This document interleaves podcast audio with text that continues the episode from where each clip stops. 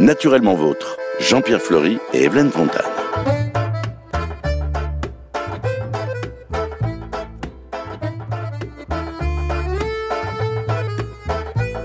Ils nous font lever les yeux au ciel et parfois on envie leur vol majestueux. Ils passent et rapaces dans les airs. Les rapaces sont les invités de Naturellement Vôtre. Naturellement vôtre, l'émission animale et végétale qui vous met de bons poils. Et de belles plumes. Bonjour Jean-Pierre. Bonjour, vous avez été institutrice, cher ami. Oui, Qui, qui passe et qui rapace, c'est. c'est le mot des la enfants. Fleurie, euh, dites-moi quel est l'oiseau qui- qu'on voit une fois dans un sens et l'autre fois dans l'autre. C'est le rapace. Pourquoi? Parce que c'est l'oiseau qui passe et qui rapace. C'est ce que vous avez dit. hein. Oui, mais c'est ce ça. disent en- général les enfants. Ils disent Oui. les, les, les, les rapaces parce qu'ils rapacent tout le temps dans le ciel. Ils n'ont pas compris. Euh, oui, oui, oui. Ou ils ont très bien compris finalement. Oui, bon, bien sûr, tout à fait. Alors, on va parler donc de, de ces oiseaux qui peuvent être majestueux. On se rappelle que dedans, il y a l'aigle, mais il y a aussi bah, la, la buse. Et puis, il, peut y avoir une vieille chouette là-dedans. Et oui. Hein? Mais alors ce qui est Aussi. intéressant, c'est ce que vous aviez peut-être envie de m'emmener plutôt dans le monde euh, diurne ou nocturne pour cette première émission. Non, la, la- la première émission sur les rapaces, on va voir. Ensuite, plus si affinité, mais on va pas sortir ce soir ensemble. On, va, on reste dans la journée et on va voir simplement les rapaces diurnes. Super. Alors, ils sont prédateurs ou charognards. Hein, ça, c'est c'est- c'est rapaces diurnes. Alors, un rapace, ça peut, on peut dire que c'est un oiseau carnivore. On est d'accord là-dessus? Oui. Avec un bec crochu pour saisir ses proies et déchiqueter leur chair. Alors, les pattes, elles sont menues de griffes qui sont très fortes et recourbées. Tout le- les, les pattes et les griffes, ça, c'est l'ensemble, ça s'appelle les serres. Mm. Hein. Les yeux, justement, occupent trois quarts, même deux tiers de l'espace du crâne et se touchent presque à l'intérieur, tellement ils sont gros. Il faut Et dire qu'il a une certaines- vue per- perçante. Ah oui, bah oui, le, un regard d'aigle. Certaines espèces ont une chose, ça c'est pas commun pour les oiseaux, ils ont un excellent odorat. Alors il y a, bien sûr, c'est une, c'est une idée de la noblesse. hein, les, les, les rapaces se- aiment se montrer sur les blasons, hein, mais aussi c'est un rapace, ça peut être très péjoratif. C'est celui qui est avide, qui se jette sur sa proie. C'est rapace, c'est un raptor. Ah oui. hein, c'est celui qui est ravi, qui commet un rapt. Alors, il y a deux grands groupes de rapaces, hein, le- on a commencé à en parler. Ceux, les rapaces dits diurnes, puisque donc ils vivent euh, à la lumière du jour. Il y a 300 espèces environ de par le monde. Et il y a les rapaces nocturnes, donc ceux qui vivent la nuit. Il y en a 200 espèces. Euh, Parmi les, les, les rapaces no- nocturnes, il n'y a aucun charognard. On reviendra dans les, les jours qui viennent là-dessus. Bah, tout seigneur, tout honneur, bien entendu. Pourquoi pas le, On va parler de l'aigle royal. Ah ben, il paraît que c'est le plus majestueux. C'est vrai ou pas? Ah oui, oui, on peut dire ça, puis il n'y a pas intérêt à dire le contraire, hein, de toute façon, puisque c'est, il, est, il est pratiquement sur un blason sur trois, il y a l'aigle qui est dessus. Bon, il y a, il y a Poléon, hein, qui, a- qui avait une aigle, on va dire pourquoi c'était une aigle. Euh, il y a même des aigles à deux têtes, les, en Albanie, enfin, il y en a, il y a- il y en a partout. C'est un symbole Donc, fort. euh, le- oui. Ah, tout à fait. hein. Alors, il s'appelle Aquila. hein, on, est, Mhm. on est d'accord là-dessus. hein. Bon, c'est l'aigle, bien sûr, euh, Aquila en latin. Euh, La goula Chris- encore. Oui. euh, voilà, l'agula.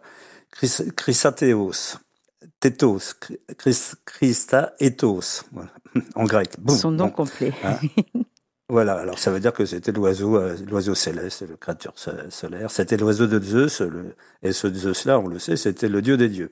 On retrouve Christ, c'est le Christ- Christus, c'est l'or de l'Olympe, et on, longtemps on l'appelait l'aigle doré. S'il est royal, bah c'est parce qu'il est plus costaud que les autres, et euh, de tout temps, c'est l'oiseau de fauconnerie par excellence. On va revenir longtemps sur la fauconnerie, parce que c'est complètement lié, hein, et méconnu, mais c'était un monde assez, assez étonnant. Euh, il y avait un adage qui disait l'aigle pour l'empereur, le gerfaut, qui est le plus gros des, faucons, pour le roi, et le, le, le pèlerin, le- donc le faucon pèlerin, Mhm. pour le duc. D'accord. Donc euh, son- ça montre la, la- euh, voilà, c'était moi je suis costaud, je suis c'est vrai que c'était de- j'ai vu on reparlera de ça mais j'ai vu filmer des aigles en train de d'attraper des, des renards et ça dure deux secondes. hein, le- Mais le il y avait donc une hiérarchie, même dans les rapaces. Finalement, on les a hiérarchisés en fonction de leur de- Ouais. du côté majestueux, de leur puissance, etc. C'est ça. Et Mhm. de, donc, euh, qui dit puissance dit efficacité à la, à la chasse. Et la, la chasse, la fauconnerie, c'était quand même le hobby de- des rois, des sultans et autres. On va voir la démesure qu'il y avait autour de ça pendant presque mille ans. Alors notre aigle, on va le, le décrire un petit peu. Le, bon, c'est un oiseau montagnard. Hein. L'aigle euh, royal, l'Altagne encore. Ah oui. On peut le voir euh, pratiquement toute l'année puisqu'il est sédentaire en Corse, hein, enfin partout d'ailleurs. Et on le trouve bah, partout au-dessus de, la, colonne vertébrale de la, Corse, quoi, au-dessus des, grandes montagnes. Euh, même euh, il passe par au-dessus de la Balagne, de le Niolo jusqu'à l'Hospédal, enfin jusqu'au Cap Corse. Il est tellement haut et la, Corse est relativement étroite. donc bah, si l'aigle est à à 2000 mètres au-dessus de, au-dessus du paysage, il voit pratiquement l'ensemble de la Corse. Ça, il a une vision d'ensemble. Voilà, tout à fait.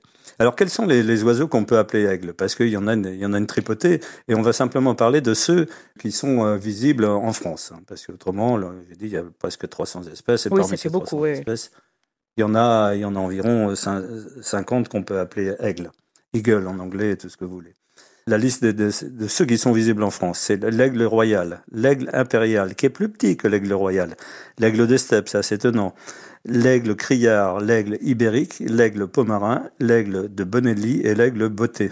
Il y en a d'ailleurs qui sont pas très grands, c'est pas la taille qui fait l'aigle, hein, puisque le, plus grand de nos rapaces, je sais pas si on aura le temps d'en parler, on en a déjà parlé assez souvent, c'est le gypaète qui est lui un charognard, 2 mètres 80, 2 mètres 80 environ d'envergure, alors que une forme d'aigle royal ne fait que, je crois, 2 mètres 70, euh, ça se joue à 10 cm près, mais c'est pas parce qu'il est grand que c'est un aigle. Mhm. les, plus grands de tous les rapaces, le, fameux condor des Andes, qui lui doit faire 3 mètres 80, ça n'est pas un aigle. D'accord. Donc alors on a dit, ce sont des, oui, oui, c'est une question de vocabulaire, mais le vocabulaire c'est fait pour, euh, pour se parler, pour s'entendre et se, se comprendre. Bon, on l'a dit, hein, c'est des, des, gars et des filles qui, qui, qui vivent la nuit, qui vivent le jour, les, rapaces diurnes. Hein. Euh, ils, voient, ils volent, ils volent, ils volent très très très très très bien. Et surtout, c'est des planeurs, c'est-à-dire qu'ils vont pas se fatiguer à monter. Le... C'est pas très lourd, on va revenir là-dessus, mais il faut quand même, il faudrait quand même monter tout ça. Et c'est, ils se servent des ascendances. Ils peuvent monter sans donner un coup d'aile. Hein. Et dans certains secteurs chez nous, ils sont gâtés puisqu'il y a des courants permanents. Oh bah, c'est partout. Mmh, non, mais c'est ah, majestueux hein, de voir ce qu'ils sont capables ah, bah, de faire sans mouvement d'aile. Hein, c'est extraordinaire. Ah oui, oui, ça donne envie. Hein, on a envie de monter avec eux, mais on n'y arrive pas. euh, alors, on, pensait qu'il était capable de regarder le soleil, justement, hein, que c'était, il avait une volonté telle que il pouvait regarder le soleil droit dans les yeux. Eh bien, oui, mais c'est pas une question de volonté. Il peut regarder sans ciller parce que il a euh, au-dessus de l'os euh, frontal, il a une, arcade sourcilière qui est extrêmement saillante et qui agit comme un pare-soleil. Alors bon, bah, il attaque ses proies euh, au sol. Hein. c'est un oiseau qu'on dit de bas vol, c'est pas péjoratif. Mhm. Euh, les, faucons sont des oiseaux de haut vol, c'est-à-dire qu'ils attaquent les les, bah, les, proies, volent. Les proies en l'air. Mhm. Alors que là, le, ils sont capables, bah, ils, sont, ils, attaquent au sol. Euh, ça peut durer relativement longtemps puisque les, animaux se défendent. C'est assez étonnant de voir, par exemple, les, des lièvres qui sont poursuivis par des aigles. Les lièvres font des sauts euh, euh, au dernier moment, sautent par-dessus l'oiseau. L'oiseau revient. Enfin, ça, ça, dure, ça peut durer assez longtemps, quoi. Alors l'aigle, il a non pas un ennemi, mais on dit qu'il aurait peur des roitelets. Hein, c'est assez étonnant. C'est ah un petit peu l'éléphant qui a peur de la souris. Alors c'est bien sûr pas fondé, parce que en, plus, mais cela dit, euh, si un roitelet attaquait un aigle, je vois pas comment l'aigle pourrait s'y prendre pour c'est trop petit. Oui, mais puis en plus avec ses serres, il est pas très, même si elles sont très bah puissantes, il est pas très habile ah non bah, plus. C'est pas vraiment euh, tout à fait. minutieux quoi. Ouais. Il y a quelques proverbes là-dessus, on, on en reviendra. Le, alors peut-être que l'histoire du, du roitelet, vous savez, on l'a peut-être déjà raconté, c'est qu'un jour il y avait un concours pour savoir quelle était la fontaine, s'en est servi bien sûr, pour euh, savoir quel était l'oiseau qui montait le plus haut. Alors tous les oiseaux, euh, ils sont arrivés, ils n'en pouvaient plus, ils se sont approchés du soleil, ils ont pris une grosse suée.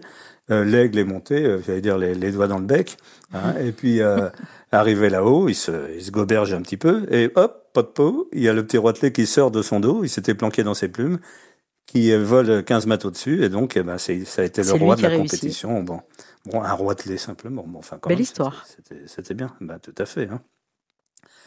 Alors, le, le, ces, ces, oiseaux sont difficiles à, à, identifier par la couleur. Hein, parce que, comme la plupart des rapaces d'ailleurs, euh, la couleur change en fonction de l'âge. Euh, L'adulte, la, la, tête, la tête et le, cou sont, deviennent sont, sont fauves, quoi, brun fauve. Les plumes sont lancéolées, c'est-à-dire qu'elles sont plutôt allongées. Enfin, lancéolées, mhm. c'est en forme de fer de lance, quoi de, elles sont brun, brun doré, et avec des bordures plus claires allant jusqu'à presque le blanc. Et le bec, alors lui, on voit, c'est le, le, il a le nez aquilin, si j'ose dire. Hein. Le, bec est très puissant et puis ah, en plein milieu de la figure. Hein. Euh, il, est, il, est, noir, le bec est noir, et avec une cire. Alors qu'est-ce qu'une cire? Euh, C'est une, c'est une peau qui est à nu, euh, qui, qui entoure le bec. Là, là, cette, cette cire, comme son nom l'indique, c'est jaune. L'œil de l'aigle est brun. Hein. Et alors ça, voilà une chose importante pour les reconnaître aussi, c'est que les pattes des aigles sont recouvertes de plumes. Alors ça a des plumes rousses et les doigts, puisqu'on appelle ça les doigts, qui, mhm. au bout desquels il y a les griffes et tout ça, ça forme la, la, la serre. Euh, les, les, doigts sont jaunes. Ça, ça permet vraiment en fait de les identifier. Et les poussins, est-ce que c'est aussi euh, c'est petit, il n'y a pas de possibilité pas du tout la même couleur. Bah, c'est une, c'est des, alors bon, moi, c'est pas très beau tous ces petits poussins. Hein. Ils sont, c'est des boules de duvet. Bon, c'est mignon comme tout petit, mais c'est pas très. Euh, les, aiglons ne sont pas forcément des aigles hein, quand on les voit. D'accord. euh, le, le, alors, il y a du duvet blanc. Après, le premier plumage, il était très très foncé. Et euh, mais euh, il a aussi beaucoup plus de taches blanches. C'est comme ça qu'on peut reconnaître une, un aigle qui, qui, a un an ou deux ans. Quoi.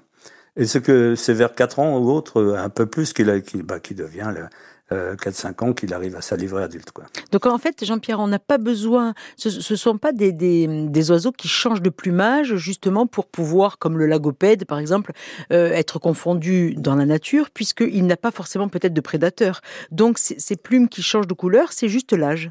Mmh. Voilà, c'est juste l'âge. Euh, il n'a pas de prédateur adulte.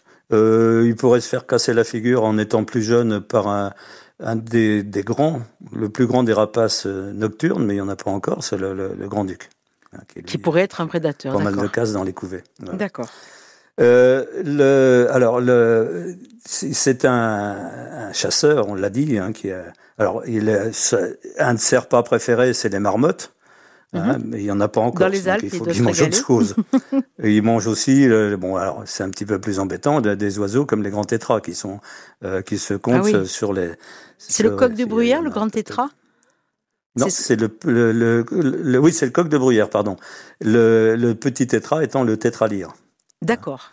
Et le, le, grand tétra, il se fait choper. Bah là, euh, il se fait choper au mois de mai, au moment des, accouplements, oui, parce que il fait sa roue, ce grand tétra là, il fait la roue et, il, euh, il, se, il, se, goberge comme tous les gallinacés. Hein, il, est, il est couillon comme un pan. Et puis il chante, il, se régale. Voilà, il, chante à tue-tête. Il chante, merveilleux. Il chante tellement, oui, c'est tellement merveilleux qu'il finit, il se, il se congestionne complètement le, les conduits auditifs tellement il se gonfle pour chanter et il devient sourd.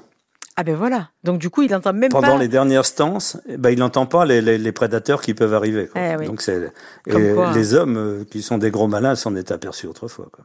Oui, je sais que c'est un, euh, une proie adorée, adorée par les chasseurs du Kera, par exemple. Ça, c'est sûr. Oui, mais c'est complètement. Oui, oui, mais c'est alors maintenant c'est c'est quelque chose qui où il y a des plans de chasse et autres. Enfin, on oui, parce que c'est rare et puis parce que voilà, ce sont des. Jean-Pierre, je vous ah, propose. des gros oiseaux. Hein. Que nous continuons à survoler ces territoires magnifiques, vus d'en haut, c'est extraordinaire. La Corse, les Alpes et bien d'autres. Dans dans la suite de cette émission consacrée et nous en sommes ravis aujourd'hui, donc aux rapaces, mais aux rapaces diurnes.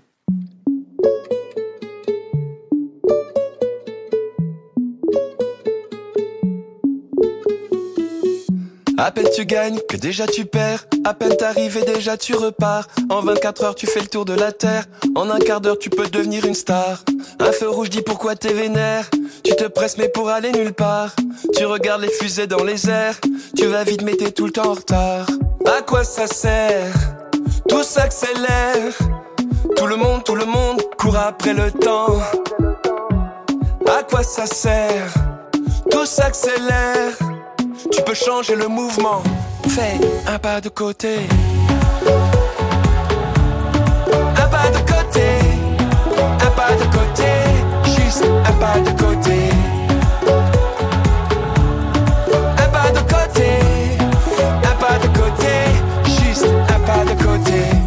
On s'aime et déjà on se quitte. Pas si facile de suivre le rythme. On court, on court, mais on court dans le vide. Le cerveau tourne comme une usine. Toi t'essaies de suivre la lumière, de jamais regarder en arrière, de penser danser plus vite que ton ombre. T'as rien vu mais t'as fait le tour du monde. À quoi ça sert? Tout s'accélère. Tout le monde, tout le monde court après le temps. À quoi ça sert? Tout s'accélère. Tu peux changer le mouvement. Fais un pas de côté. Un pas de côté. Un pas de côté. Juste un pas de côté.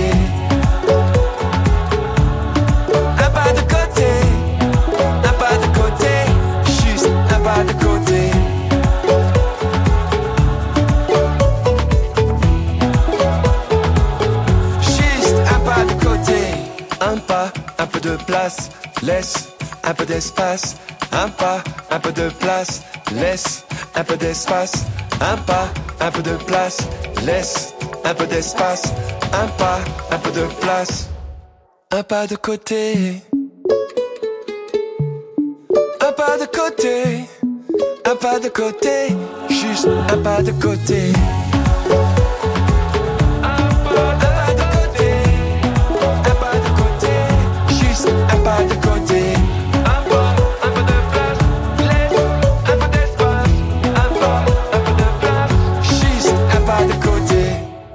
C'est certainement l'émission la plus noble que nous ayons fait avec Jean-Pierre Fleury. Nous parlons en effet des rapaces diurnes. Jean-Pierre Fleury, Evelyne Fontane, naturellement vôtre, sur RCFM, bien sûr. La Goula, l'Altagna, l'Altone, il en a pas mal hein, de, noms, l'aigle chez nous. Oui. Et le rapace en général. L'altitude, on trouve oui. L'altitude, ouais. Euh, on avait évoqué un petit peu le, le repas de ce seigneur. Euh, donc, bah, il chasse. hein. jamais de- il, il ne mange que des proies qu'il a tuées. hein. On revient peut-être sur le mot prédateur, qui est qui n'est pas du tout quelque chose de Ça n'est pas un charognard. C'est hein. simplement. Mmh. Non, non, non. Bah, un charognard, il n'est pas non plus. euh, nous le sommes, nous charognards. hein. Quand on, on va, je l'ai dit, je le répète. Nous, euh, le- nous mangeons de la viande et c'est pas une viande qu'on a tuée, donc c'est la définition. Le répétez pas à votre boucher, il va vous virer. Hein. C'est le qu'on salue d'ailleurs. Euh, alors, comment fait-il pour chasser? Ben, il, euh, il- il le regarde, hein, il est là-haut, il le regarde, il le regarde, il le regarde. Euh, malheur au fond de, au, au fond de, de, de, de chevreau, de chamois, de, ou au renard, ou au lièvre quelque part sur une vire qui est là-haut, qui, qui sait que le danger est là-bas et au-dessus, mais il peut pas tout le temps non plus se cacher. Donc, eh, ben, il fond dessus hein, de, de, de là-haut, il l'attrape dans ses dans ses serres, il va le, il le tue. Euh, J'ai j'ai filmé ça le- le- en train d'a- d'attraper un, un renard. Euh, le, il enfonce une, il, avec une de ses pattes, il, il prend le, le coup euh, au niveau de la nuque. Mhm. Là, il enfonce, il enfonce ses serres dans la boîte crânienne. L'autre, il, il- avec l'autre patte, il, il immobilise le, la croupe. Et puis euh, voilà, c'est ainsi. Euh, si la proie fait moins de, de, de allez, environ les, les, les, les- moins des deux tiers de son poids, il est capable de partir avec, à condition d'avoir une piste d'envol. Il va pas décoller à la, à verticale, mais il peut se jeter d'une paroi pour euh, l'amener quelque part dans la dans la plaine. Autrement, ben, il le consomme sur place, parfois en plusieurs en plusieurs jours. On a vu les images des des euh, des, des aiguiliers euh, kazakhs, ouzbeks et autres qui, qui chassent le, le loup avec des euh, avec des avec des, Des aigles. aigles. Mhm. hein. Mais- Alors ils sont capables aussi de de, de, bah, de, de venir à bout d'un loup, hein, puisque les cerfs, la, la pression, on a- elle est évaluée à 200 kg par au centimètre carré, donc ça peut ça peut faire du bobo quoi. Ça m'amène à une question, Jean-Pierre, sur le poids de ce qu'ils ils sont capables de tracter, de porter, parce que euh, je sais que vous le savez, chez nous, il y a quand même euh, Non, des, ouais, des ouais. images qui Mhm. sont véhiculées. On parle de d'aigles qui pourraient emporter euh, euh, des chevreaux, qui pourraient Des emporter des, agneaux, des Ah oui. enfants aussi. Est-ce que vous le confirmez Euh, ça non, bon. Euh, non, alors les chevaux, non. Euh, oui, c'est surtout les bergers qui vont confirmer qu'il est capable d'a- d'amener des agneaux ou des chevreaux. C'est en tout cas ce qu'ils ce disent, ce a lorsque la, la- à la lune de Noël, les, les, les bergers font la, les cantus d'Iakula. Oui. Hein, c'est des incantations qui sont Mhm. vieilles comme la Corse, c'est pour protéger les, les animaux des appétits du rapace. Donc, euh, s'ils se donnent la peine de faire ça, c'est qu'il y avait des raisons, quoi. Euh, après, euh, enlever des enfants, il faudrait qu'un enfant soit seul là-haut, un enfant de moins de, qui- de 4 kilos qui soit tout seul euh, à 2500 mètres, enfin à 2000 mètres en montagne, c'est quand même relativement rare, quoi. hein. Ça fait beaucoup de voilà, ça fait beaucoup de euh, conditions. Mais c'est vrai que voilà, des, des, des chevreaux ou des agneaux, pourquoi pas quoi. Euh, tant que c'est Ah oui, non, mais mais c'est 2 c'est ça 3 qui- kilos, c'est il y a ça pas qu'il de mange de toute ouais. façon. Mhm. Bien sûr. Alors qu'il les, euh, qu'il les emporte en l'air ou qu'il les, les, les tue sur place et qu'il les mange sur place, le, le résultat est à peu près le même. hein. Alors c'est c'est pas un glouton, hein, le, on, estime qu'il lui faut une portion quotidienne quand même de, de 300 grammes de viande par jour. Mais on va s'apercevoir que c'est pas un géant non plus. C'est pas parce que il a pratiquement son envergure de, de plus de, de, de 2 mètres que le, euh, de, enfin 2 mètres 50, de, voire plus, euh, qu'il va peser des, dizaines de, de kilos, puisque le, le poids, c'est entre 3 et 4,5 kg pour le mâle, et entre 4 et 6,7 kg pour la femelle. Ah, elle est beaucoup plus grosse la femelle. Elle est beaucoup plus grosse d'un tiers, hein, chez tous les rapaces, puisque chez les faucons, par exemple, le mâle, on l'appelle le tiercelé. D'accord, d'accord. Donc on arrive là, si vous voulez, on va peut-être, c'est peut-être une explication, c'est la mienne en tout cas, euh, pourquoi les aigles de Napoléon sont des- au féminin. Parce que ça représente la puissance, et c'est l'aigle au féminin, c'est Madame Aigle qui est beaucoup plus costaud que Monsieur Aigle, Elle est plus qui- impressionnante. qui est le, le symbole de la puissance. D'accord. Ça pourrait être... Oui, c'est Voilà, une explication assez logique. Hein. Un, aigle de pas 6 trouvé kilos, d'autres, donc, 7 euh, kilos, oui, en effet, c'est déjà... euh, des- Impressionnant. ah oui, mais oui, mais oui, c'est impressionnant, mais c'est moins bah, qu'une belle dinde ou que c'est le, le poids de, bah, de, de- Tout à l'heure, on a parlé des grands tétras, donc c'est creux. Oui. si. C'est un oiseau. Un oiseau, c'est pas fait pour peser lourd. Hein, voilà. C'est vrai. Jean-Pierre Flory, Evelyne Fontane, naturellement vôtre, sur RCFM, bien sûr. Bah, monsieur et madame, ils sont unis pour la vie. hein. Une. Ah, ils se euh, choisissent et ils ne se et- quittent plus. ouais. Oui, parce qu'en plus, la période de reproduction, c'est extrêmement long. hein. Ça commence à la- dès la fin novembre, hein, dès que l'aiglon de l'année précédente a, a enfin quitté le nid. hein. Et ensuite, euh, le- il se balade. Il y a cinq ou six aires, parce que ça s'appelle une aire, le, le nid Ah oui. de, Ah oui. le, nid de l'aigle, qui, sont euh, toutes susceptibles d'être prises, d'être retenues. Euh, Et c'est choisi en fonction, alors apparemment aussi de- des circonstances climatiques, mais c'est du moment, parce que je suis pas sûr qu'ils aient la météo. Hein. Et celles qui ne sont pas choisies ben, servent après ben, de, de charnier, justement, de garde-manger, et puis euh, de reposoir nocturne aussi. hein. Ils, font, ils, Ils font ont leurs habitudes dans, ces fois. secteurs. C'est vrai que nous, Ah, on, ils a sont ce- très casaniers, ça. on a cette image du, du nid avec ses gros branchages, euh, euh, Ouais, ouais. en apparence très costaud. C'est vrai, c'est uniquement des branches? Oui, c'est euh, c'est pas c'est pas très structuré, c'est presque uniquement rien du tout d'ailleurs. hein. C'est euh, c'est presque c'est presque sur le directement sur le caillou quoi. D'accord. Hein. Il y a du, branchage, mais euh, on va voir que le, le, le petit reste là-dedans très longtemps et on, il range mal son nid le petit. hein. Il, le- casse même. Alors, Combien il y a de bon, petits, justement, Jean-Pierre? Combien de petits dans, alors, dans un ben, nid? alors, il y a, euh, il y a normalement il y a, il y a deux œufs qui deux œufs qui sont pondus. C'est c'est blanc, c'est taché de roux. Hein, il y en a parfois trois, mais c'est très très rare. Et le taché de roux, ben, pour ne pas qu'il soit trop visible à chaque fois, c'est ça. hein. Et ces œufs sont coupés, couvés pendant six semaines, ce qui est à dire c'est c'est quand même Oui, c'est long. hein. C'est long, c'est long. Et là, alors détail, euh, les, les, les éclosions ne sont pas sont pas en même temps, c'est pas simultané. Et l'aîné, celui qui sort le premier, donc, eh ben, tue souvent son cadet euh, pour pouvoir profiter seul de l'ensemble de la nourriture. Ah, il y a déjà un instinct très sympa, de... tout ça. Ouais, il est- d'accord. Il est vraiment dominant, quoi, jusqu'au bout. Ah oui, puis il faut en mettre dedans parce que le, bon, euh, au bout de quatre semaines, il a tout le temps la- la- le, le bec ouvert et puis euh, c'est pas, il faut en mettre dedans quoi. Donc les deux parents partent chasser pour le rassasier. Et là, l'aiglon, hein, ça s'appelle un aiglon, le petit, ben, il doit se défendre tout seul contre les, les attaques, en particulier des, des, des grands corbeaux et des corneilles. Ah, on en Euh, avait parlé donc, des euh, attaques. J'ai le souvenir Eh d'une ouais. émission, Jean-Pierre, où on avait parlé de l'attaque du grand corbeau sur des, des nids Ouais. de, de gypaètes, me semble-t-il. C'était, mais c'était d'une Oui. violence. C'était, Ah, bah, violent. C'était Ah dur. Il y avait ces petits qui essayaient de s'en sortir et euh, lui qui faisait donc un massacre. hein. Les parents n'étaient pas là et Ah, voilà. bah oui, bien sûr. Il- ce souvenir. Ça va vite. hein. Ah oui, alors bon, c'est cette dernière phase qui dure quand même assez longtemps. Hein, c'est là où il grandit et il, euh, on le voit, les images, vous avez peut-être vu, on le voit sauter sur place. Et il, a, il apprend à voler quoi. hein. Oui, oui, oui. Et Il, fait- il- il découvre qu'il a des ailes et puis après, bah, il faut qu'il découvre le mode d'emploi parce qu'il faut quand même qu'il fasse un grand plongeon. Hein.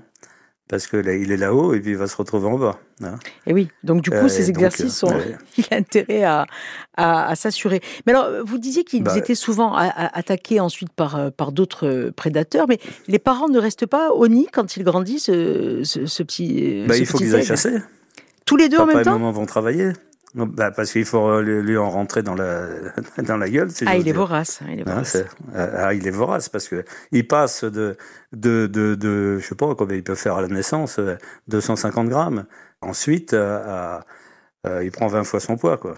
Donc, euh, enfin, non, pas tout à fait. Mais enfin, il va peser 5 kilos euh, quand il va prendre son essor, puisque là, il prend son essor. Euh, il faut, ça peut vivre pendant 40 ans quand même. hein. Ah, quand même Ah oui. Oui, c'est pour ça que quand Euh, les gens alors, disent j'ai- vu, des cou- j'ai vu un couple d'aigles, je suis sûr que c'est le même qui revient chaque année, etc. Ce ne sont pas des hallucinations. on peut très chances. bien. Voilà, Ouais, d'accord. ouais. Pour la, la, la chasse, on, on disait qu'avec ses, ses cerfs, il, a des- il peut avoir du mal. C'est pas parce qu'il est très costaud. Je crois que c'est les, les Chinois qui, di- qui disent l'aigle a beau avoir des cerfs, il ne pourrait capturer une mouche. Pas mal. Ça, ça, voilà, on parlait justement Ah de la dextérité. Ça en dit long sur, euh. Sur la fragilité qu'il a au niveau de la, de la motricité fine, quoi. Mais par contre, ce sont des serres puissantes. Bien sûr. Alors, le- les aigles, ils sont, euh, ils sont presque muets, hein, les adultes en tout cas. Euh, bien qu'il y ait un mot pour, euh, pour leur cri, enfin lorsqu'ils crient, le- le- l'aigle glatit. Hein, Il glapit Gl- pas, il glatit. Glati, d'accord. Glati.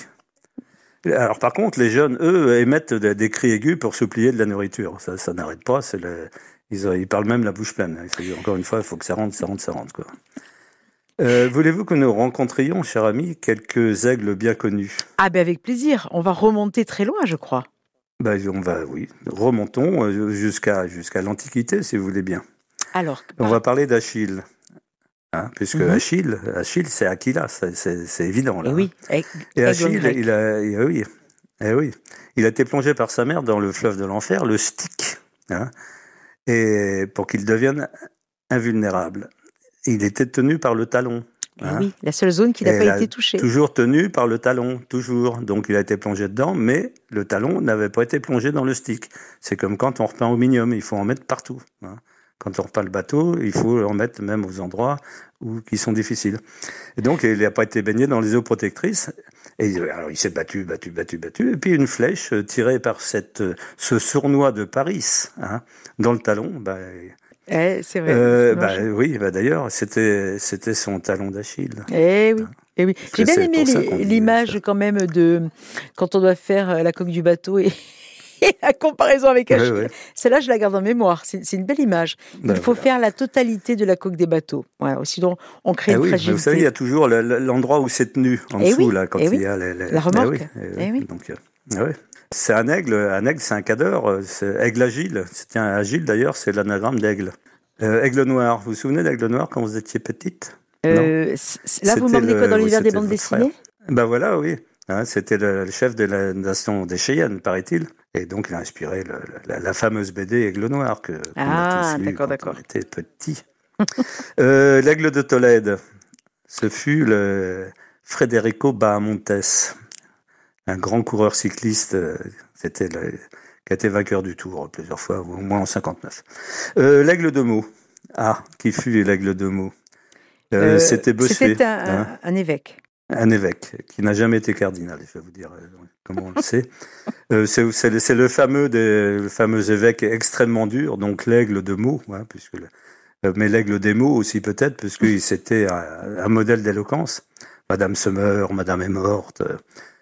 c'est l'horizon funèbre d'Anne d'Autriche, la, la- la- dite Madame Louis XIV.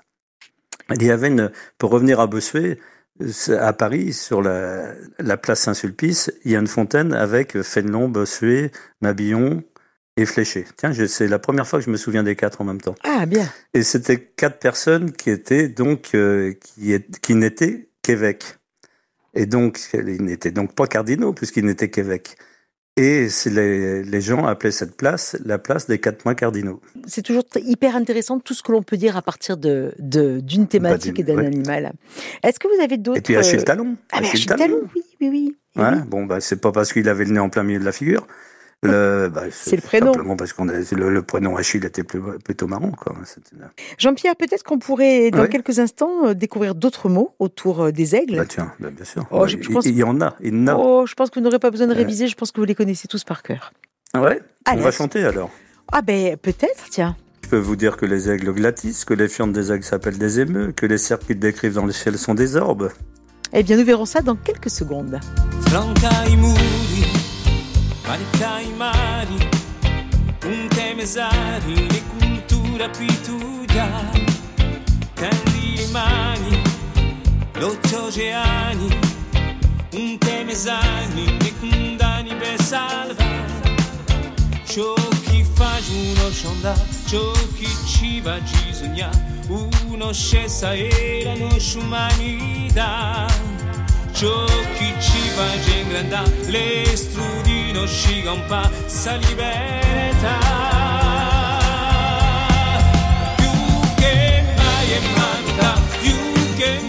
maspira, illuno schmongum si daniga.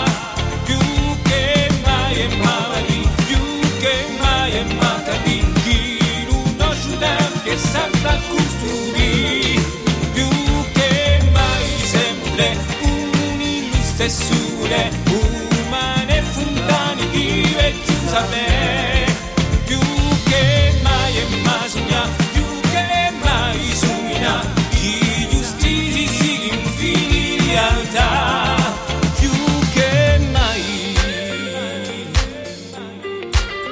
liberi fieri, pure sinceri, volemo essere sisumenti di gambia, vere pietosi e curiosi, pure umani con pronta densità. Ciò chi ci uniscerà, ciò chi ci va a cementare, stra di noi spaltere per gli. Ciò chi sono un po' sapere, ciò chi fa che tu sei, radi che su me ti di piacere. giochi ci immaginano, ma le di tempo fa saliva. Più che mai e Malta, più che mai e maspira, In uno sciuondo un sidanica. Più che mai e mavani, più che mai e macapi, In uno sciuondo che saprà costruire.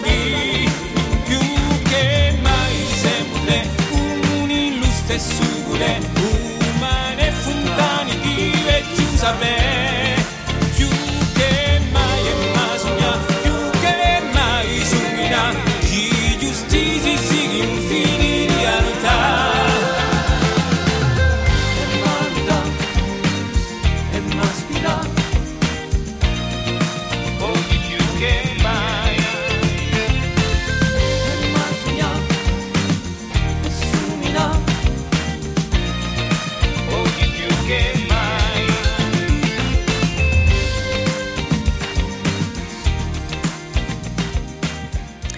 Jean-Charles Papy sur les ondes d'RCFM. Allez, sortez vos serres. Oui, c'est le moment de retrouver Jean-Pierre Fleury. Naturellement vôtre à retrouver quand vous le voulez en podcast sur Bleu RCFM.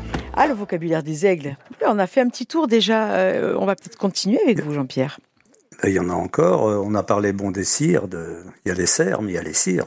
C'est la, la membrane, euh, la peau qui est autour des narines. Oui.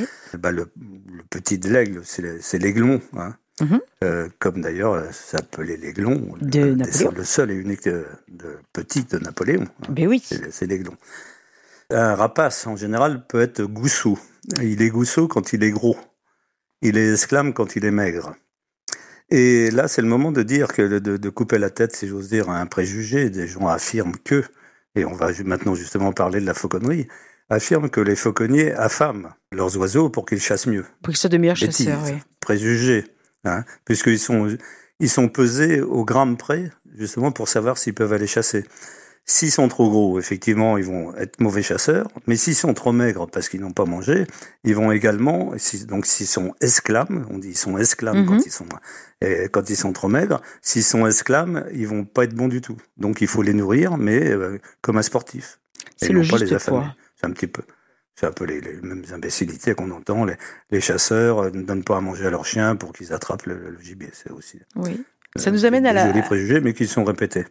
la fauconnerie. La fauconnerie. À Valcounéry, Hein j'ai été surprise de, de, de voir Mm. qu'en Corse, le mot était euh, non seulement connu, mais apparemment ressortait régulièrement, parce que la fauconnerie, je pensais que ça n'était pas quelque chose utilisé chez nous, ici. Eh bien, je pense que la- la- la- cette Corse euh, mystérieuse entre le XIVe et le XVIIe siècle, euh, les, les gens qui étaient le- bon, bah, les, les patrons des pièves et autres euh, étaient, étaient forcément fauconniers. Le- tout autour, les gens l'étaient. Justement, on va voir ça. Alors, on pouvait être fauconnier, donc avec un faucon, autoursier, avec un, un autour, ou aiguillé. Donc, bien sûr, avec. euh, De toute façon, c'est toujours chasser avec un oiseau de proie. Alors, le, chacun le sien. On va revenir sur l'adage qu'on avait commencé à, le- le- du plus petit au plus grand. Hein. Oui. Euh, c'est en rapport, bien sûr, avec leur capacité. On peut chasser le loup, hein, avec un, royal, un aigle royal, et même des moineaux avec des pigrièches. Au milieu du Moyen Âge, il était justement, on, pou- on pouvait entendre cette chose. On, on reprend le début, et puis on va aller jusqu'à la fin cette fois.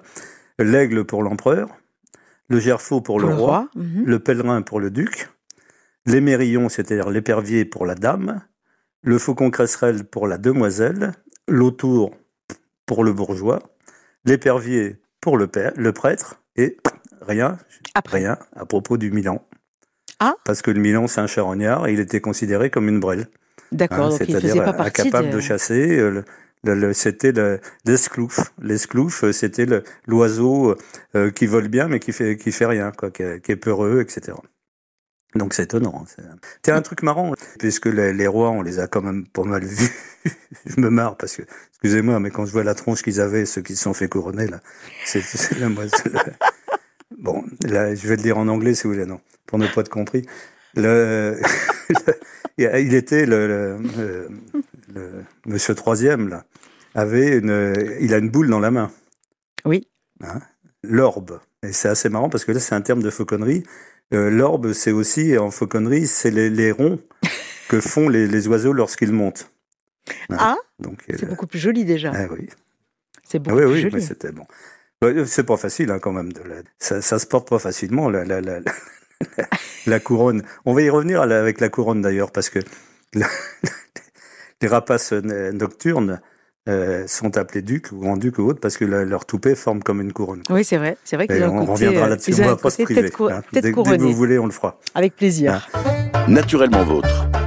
Jean-Pierre Fleury et Evelyne Fontane.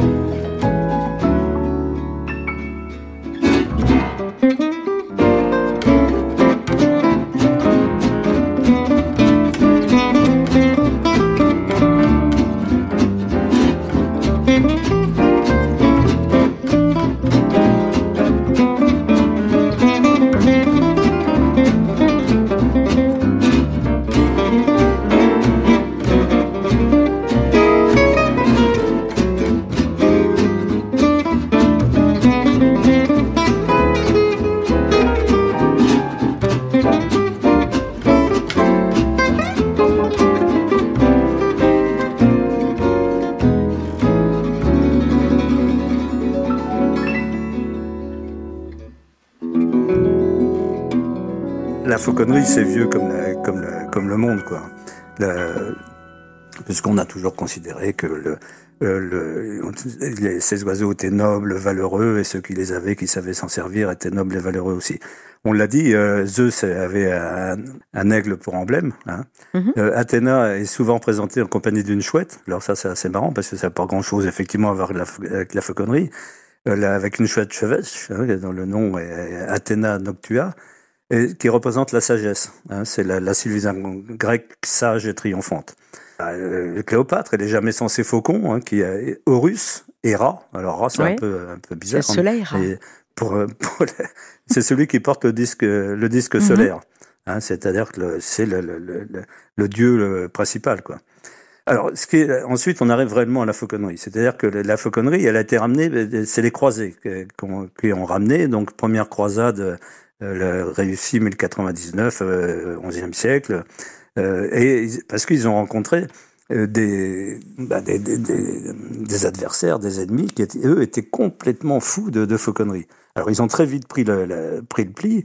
Et par exemple Philippe Auguste, hein, le, ce, bon Philippe Auguste, euh, pendant le siège d'Acon, d'Acon, il, a, il, a, offert 1000 pièces d'or à ses ennemis turcs pour récupérer un faucon qui s'était échappé. Ah oui. Et les ennemis turcs ont arrêté et ont récupéré le faucon. Et entre gens bien, ben, ils se sont échangés ces, ces choses-là.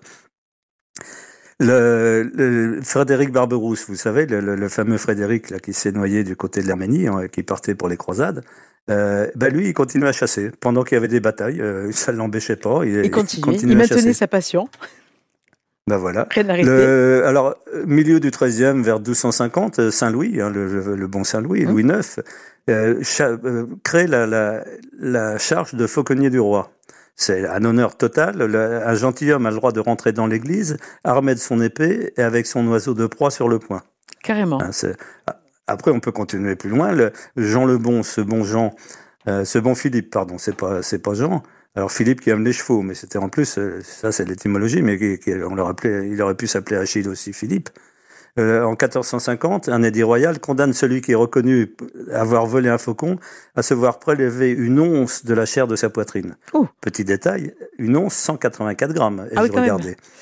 Qui euh, sera donné en pâture aux oiseaux qui ont été volés. Ah, hein? carrément. Oui, donc là, on faisait bien comprendre que. Mais vous le disiez justement, une passion dévorante. Euh, à la Renaissance bah aussi, je crois qu'il y a des. Ah, bah là, oui. notre François, le, premier, qui était quand même. Il, il avait. Euh, il se donnait les moyens de, hein, de, de, sa, de sa passion. Euh, il avait 300 oiseaux de proie et une centaine de fauconniers. Ah oui. Et c'était donc ça fait quand même. Euh, et puis alors il y a des grands échanges. Ce fameux l'énorme euh, faucon qu'on appelle un gerfaut, bah il a il a évité des guerres puisque ces rois s'offraient des gerfauts en guise de, de cadeaux diplomatiques. Quoi. Oui, oui hein, c'est dire, dire la valeur, c'est dire la valeur, c'est dire la symbolique, hein, une fois de plus. Voilà, bah, d'ailleurs, le Bajazet, vous vous souvenez de Bajazet qui vous a embêté à l'école? Oui, lui, La fameuse bataille de Bajazet à la, à la fin du, du, XIVe siècle. bah, pour donner fin à cette, à cette bataille, c'est Bajazet, c'est un type, hein, c'est pas, c'est pas la c'est une bataille livrée par Bajazet. Mhm. Bajazet, il a, il a offert une douzaine de gerfaux, justement, en disant, hop, halte là, pousse, on arrête, euh, on va les fauconner ensemble. Quoi. Et puis alors Louis XIII, fauconnier passionné s'il en fut, alors plusieurs, euh, et il s'ennuyait ferme dans, la, dans Paris malgré les, bah, les, efforts du duc de Luynes. Duc de Luynes, qui était donc son premier ministre, c'était le seul être capable de lui fournir des pigrièches. Vous savez, c'est des, des, petits piafs, enfin, c'est même mhm. pas des rapaces. Euh, c'est des pigrièches, c'est ces oiseaux euh, qu'on voit, il y en a plusieurs espèces. Une de ces espèces s'appelle la pigrièche écorcheur elle, elle, va, elle attrape des, des, gros insectes et les empale sur les barbelés, autrefois sur les épines. Elle les laisse un peu faisander, elle les reprend comme ça. Donc c'est quand même un chasseur. Quoi. Et parce que le, ses pigrièches, avec ses pigrièches, il chassait lui directement. Le, Louis XIII, il chassait les moineaux dans les, dans les jardins des Tuileries. Quoi. Puis et puis la passion aidant, et puis il est devenu grand, le, Louis XIII. Euh, il a eu envie de, de chasser plus grand et plus loin. Et il a eu envie donc de se servir des, des gerfaux, hein, qui sont mhm. des et donc les gerfaux, on chasse quoi avec? Eh bien des, des, des belles et, des belles et beaux hérons. Le héron. Hein ah oui, d'accord. Et où est-ce qu'il y avait des hérons pas trop loin de, des Tuileries, euh, quasiment en plein sud euh, bah, C'était Versailles. Versailles, n'était que des marais. D'accord. Le, le terrain choisi Hein, pour. Moins de deux euh, heures de carrosse, hop, on y va. Hein, et donc, eh ben, ce fut Versailles qui fut choisi. Et ensuite, ben, Louis XIV, il s'est dit, c'est pas si mal que ça ici. Louis XIV, c'était pratiquement la fini. Lui, c'était plus la vénerie, la chasse à cour. Ben, N'empêche que s'il n'y avait pas eu la fauconnerie, euh, Versailles n'aurait pas été à Versailles. Quoi. Mais du- cette Alors, il y en a d'autres, hein, partout. Hein. Voilà, pas cette passion, ça veut dire qu'il y en a Oui. certains qui, qui, qui ont possédé chez eux ou qui, ont, po- qui possèdent encore peut-être énormément de rapaces. Le, maintenant, il est interdit de prélever des oiseaux naturels. Hein. Euh, Nier, le mot nier vient aussi de la fauconnerie, puisqu'il était nié parce qu'il était. Il était nié, mais pas- pas. parce qu'il était pris au nid. Donc le mot nier, il était un petit peu couillon. D'accord. Et ensuite, il était affêté, c'était non pas un dressage, mais une, une, une sorte de complicité qui se liait entre le fauconnier et l'oiseau. Et d'ailleurs, très souvent aussi, l'oiseau était relâché après. hein. Ça se fait encore, les, les Tunisiens le font du côté du Cap Bon et autres. Le, ou alors, il, est- il était pris adulte, et à ce moment-là, l'oiseau était hagard. Mot aussi, parce qu'il était hagard quand il était pris, et ça, ça vient de là. hein. C'est une- euh, certainement, c'est un mot arabe pour dire que l'oiseau était un petit peu sonné. Quoi. Les gens de, de ces endroits-là, si j'ose dire, mais en particulier les Turcs, mais aussi du côté du Maghreb, il y avait un sultan de- euh, avec 40 000 faucons. Dix fois plus que de femmes d'ailleurs.